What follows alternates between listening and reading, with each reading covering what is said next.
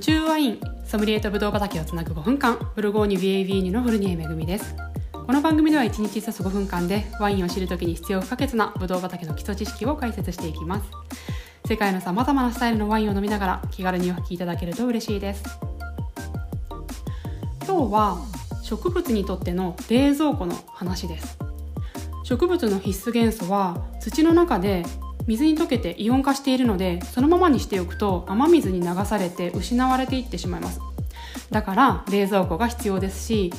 大容量の冷蔵庫があればその土はたくさんの栄養素を蓄えておけます。詳しく見ていきましょう。冷蔵庫といってもですねこれ正式名称は粘土腐食複合体といってまあ、ちょっと私滑舌が悪すぎるのでこれずっと言い続けることができないので、えー、今日は最後まで冷蔵庫で突き通させてください、えー、この冷蔵庫は3つの要素から成り立っています。1つ目は粘土鉱物。2つ目が腐食。3つ目がカルシウムです。粘土鉱物と腐食はマイナス電荷を帯びていてこの2つをプラス電荷を帯びているカルシウムが接着しているっていう状態です。前回見た通り粘土は4ミクロン以下っていうすっごく小さな粒子です。でその粘土の中に粘土鉱物が含まれています。なので粘土鉱物じゃない粘土があるってことですね。粘土鉱物は金属イオンとか計算でできた薄い層の重なりでこの層と層の間に電荷を帯びています。粘土鉱物の粒子はすごく小さくて軽いので環境によっては単独でいると雨風にさらされて流されたり飛ばされたりしてその場所から簡単に失われていってしまうんですね。ところがカルシウムによって腐食としっかりくっつき合うことでその場所に安定してとどまることができます。そして腐食っていうのは有機物なんですけれども腐食化されている途中段階の中くらいから小さいサイズの有機物のことです。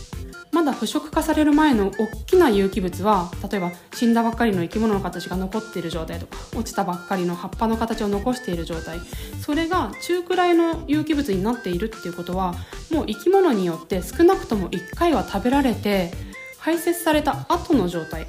排泄物ということですね。これらの粘土鉱物と腐食がカルシウムによってくっついて植物にとっての冷蔵庫粘土腐食複合体になっています。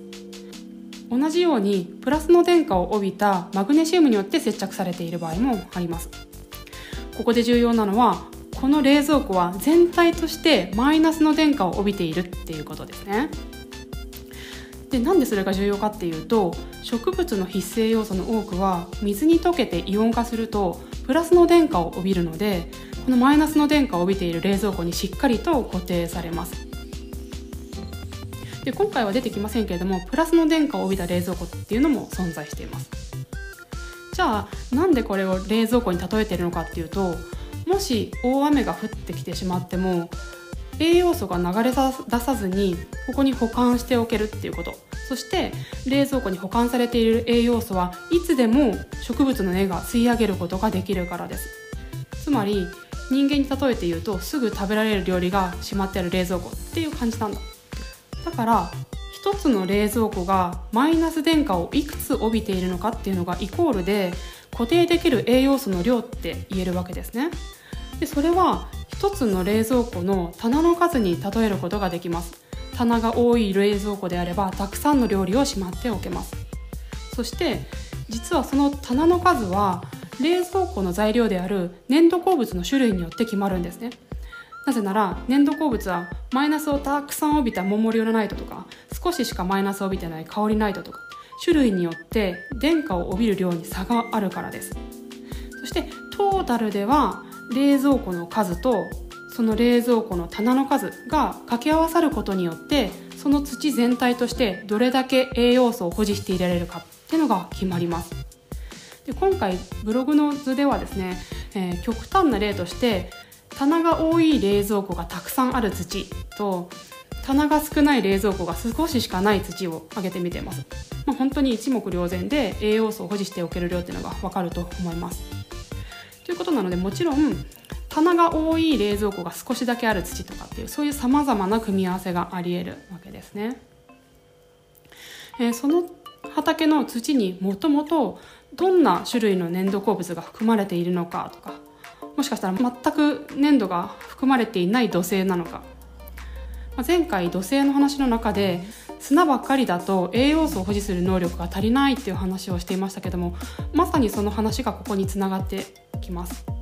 そしてここに腐食はあるのかまたはカルシウムかマグネシウムどちらでもいいですけれども粘土鉱物と腐食をくっつけておく接着剤の役割をするような成分はあるのかっていうことが重要になってきます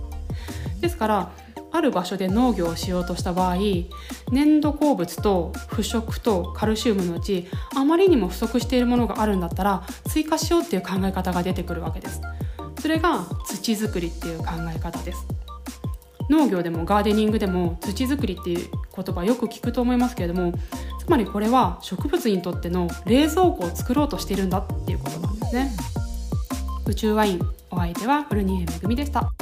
番組への感想は漢字とカタカナで「ハッシュタグ宇宙ワイン」とつけてツイッターに投稿してください。もしこの番組を気に入っていただけましたらぜひフォローしてくださいますと嬉しいです。それでは引き続き素敵なワイン時間をお過ごしください。